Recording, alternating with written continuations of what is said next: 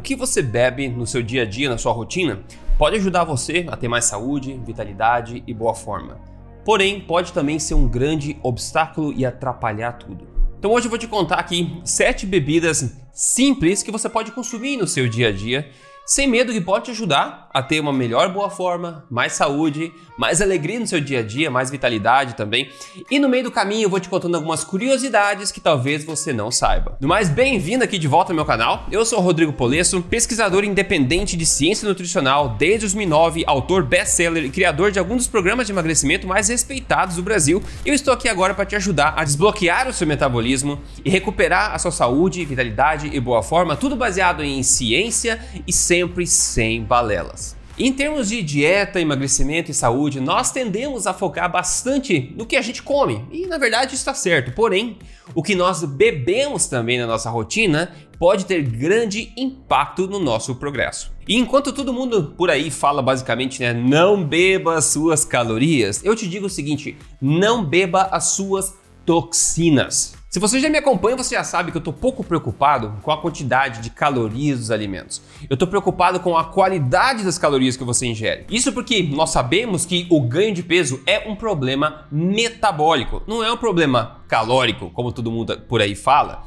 Inclusive, o emagrecimento também, a solução para ele, ela é metabólica, ela não é calórica. Por isso, a qualidade das calorias e não a quantidade delas tem o maior impacto de mudar o jogo para você. O que você consome tem muito mais poder de impacto na sua saúde do que o quanto você consome. Isso é uma coisa que muita gente demora para entender. Infelizmente, um dos maiores problemas é que muitas das bebidas por aí, até aparentemente indefesas, podem ser muito problemáticas, porque incluem né, ingredientes aí que são conhecidos por terem efeitos negativos no corpo. Quer um exemplo? Muita gente por aí, muita gente famosa e influente do mundo low carb cetogênico por aí, defende e recomenda o consumo, por exemplo, de refrigerantes zero, refrigerantes diet, porque não tem açúcar, né? É zero calorias. Que maravilha! O que, que poderia dar errado? Eu venho levantando essa bandeira há muito tempo.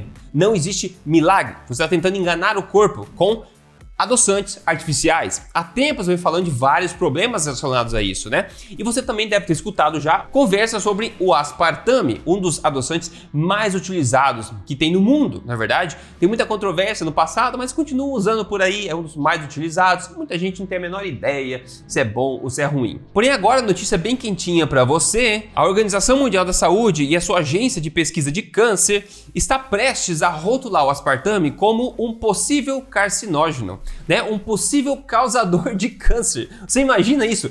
Décadas depois de muita gente levantar a bandeira que talvez o aspartame não fosse bom, ainda muita gente por aí recomendando, porque o mais importante não é ter açúcar, na verdade, não. O mais importante é não intoxicar o nosso corpo. Então tá aí uma coisa para você saber. Então vamos começar nossa lista de bebidas aqui agora com uma bebida que contém zero calorias, mas ainda assim pode impactar a sua saúde. Você talvez conheça. Essa bebida é chamada de água.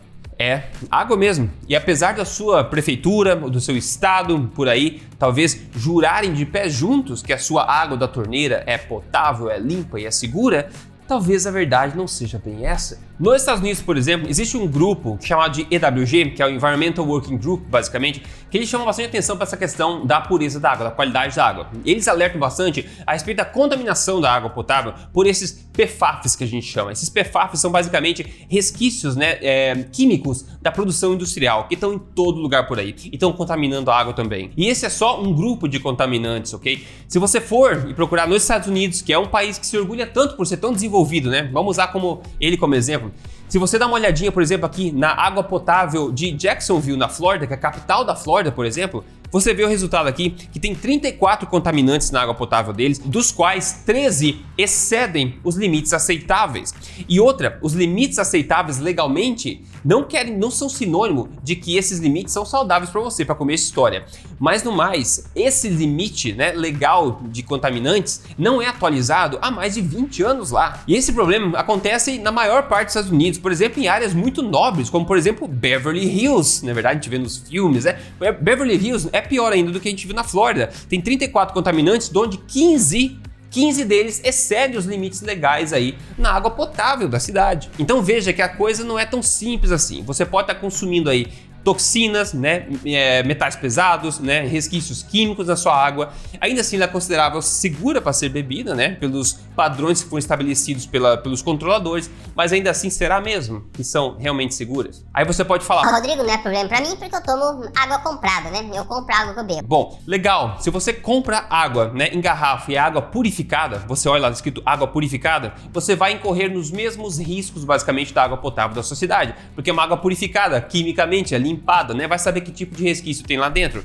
Isso sem contar na embalagem plástica também, tem todo o problema dos BPAs ou BPFs também pode ser um problema, não é verdade? A minha recomendação no geral é que a água mineral seja a favorita, né? Água de nascente, água mineral, e de preferência, óbvio, em embalagens de vidro, né? Mas nem todo mundo consegue fazer isso, mas tudo bem, a gente faz o melhor que nós podemos. E eu não me preocuparia nem um pouco em ser alcalino ou não ser alcalino. Isso é muito, muito mais marketing do que algo significativo para você. E se a água for da torneira, tá? A minha recomendação é que você tenha um instale um filtro de osmose reversa na sua casa. Isso vai remover basicamente tudo da água, vai tornar essa água mais segura para você beber, ok? Outro problema clássico também da água potável é a adição de flúor, que acontece em muitos países países do mundo. Você tem que consultar aí para saber se o teu lugar, né, a tua cidade ah, faz adição de flúor. E aqui vai um segredinho, esse flúor não é para cuidar dos seus dentes não, ok? Então vamos aí, uma água que pode ser tomada sem problema, é uma água aí filtrada com é, osmose reversa, ou uma água mineral de qualidade pode ser ótimo também, uma água com gás pode ser legal no teu dia a dia também, ok? Maravilha. Vamos para a segunda bebida aqui, e a segunda bebida é o leite. O que, Rodrigo? Mas o leite é inflamatório. Bom, o leite pode ser inflamatório para quem não processa o leite bem, seja porque não processa bem a caseína, não processa bem a lactose, né? Então, como qualquer alimento que não cai bem no seu corpo, ele pode gerar uma reação alérgica, né? Uma reação imunológica. Então, o problema não é exatamente do leite, porque muita gente processa o leite muito bem e o leite é um alimento extremamente nutritivo, como nós sabemos, né? Então, se o leite causa problemas para você, talvez seja melhor evitar, certo? Então, a inflamação que acontece é porque o teu organismo organismo particular não recebe ele bem. Pode ser genético, pode ser qualquer outro fator,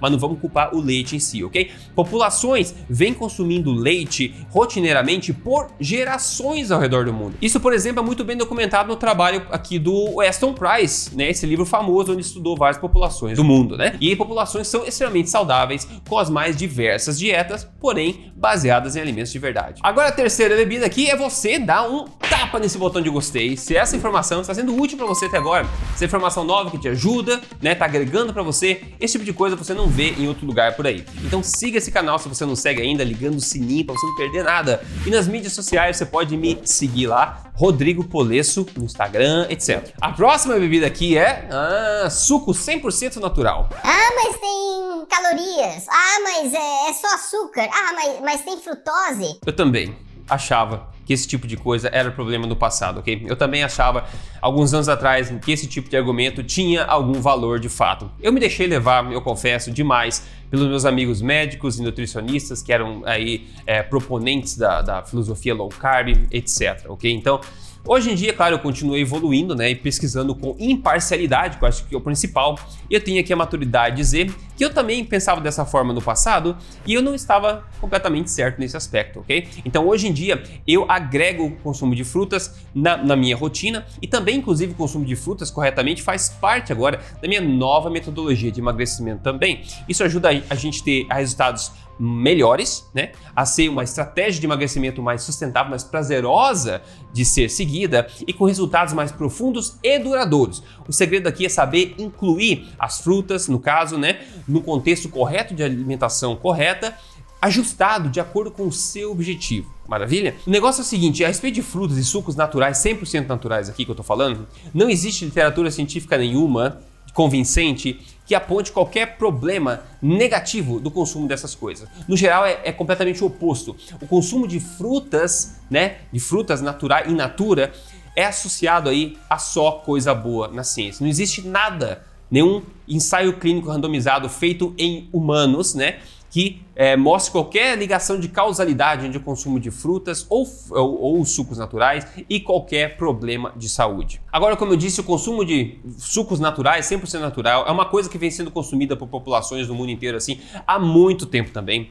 E se você está acima do peso, metabolicamente doente, é importante lembrar que eu acabei de falar. O segredo é saber como inserir isso no contexto de ajustes corretos na sua alimentação para permitir que isso aconteça de forma natural para você. E claro, a recomendação aqui é que você consuma sucos naturais de verdade, de fruta espremida, que seja 100% fruta e de preferência que não seja adicionado de conservantes como ácido cítrico, por exemplo, entre outras coisas. Então sempre leia o rótulo, ok? A próxima bebida aqui, limonada. Tanta gente gosta de limonada, por que não? Não é um problema na minha opinião, é uma coisa que pode ser refrescante para você tomar aqui e ali, não tem problema nenhum. O próximo alimento aqui são águas saborizadas naturalmente. Que maravilha pra você tomar durante o dia, né? Às vezes coloca umas fatias de morango lá dentro, de kiwi, de frutas, qualquer fruta que seja, de limão, ou às vezes algumas ervas ou pepino fatiado também. São coisas que podem saborizar a água naturalmente, que pode tornar aí é, o hábito de beber água uma coisa mais prazerosa para você, por exemplo, né? E não tem problema algum nesse sentido. Mais uma coisa para se manter em mente.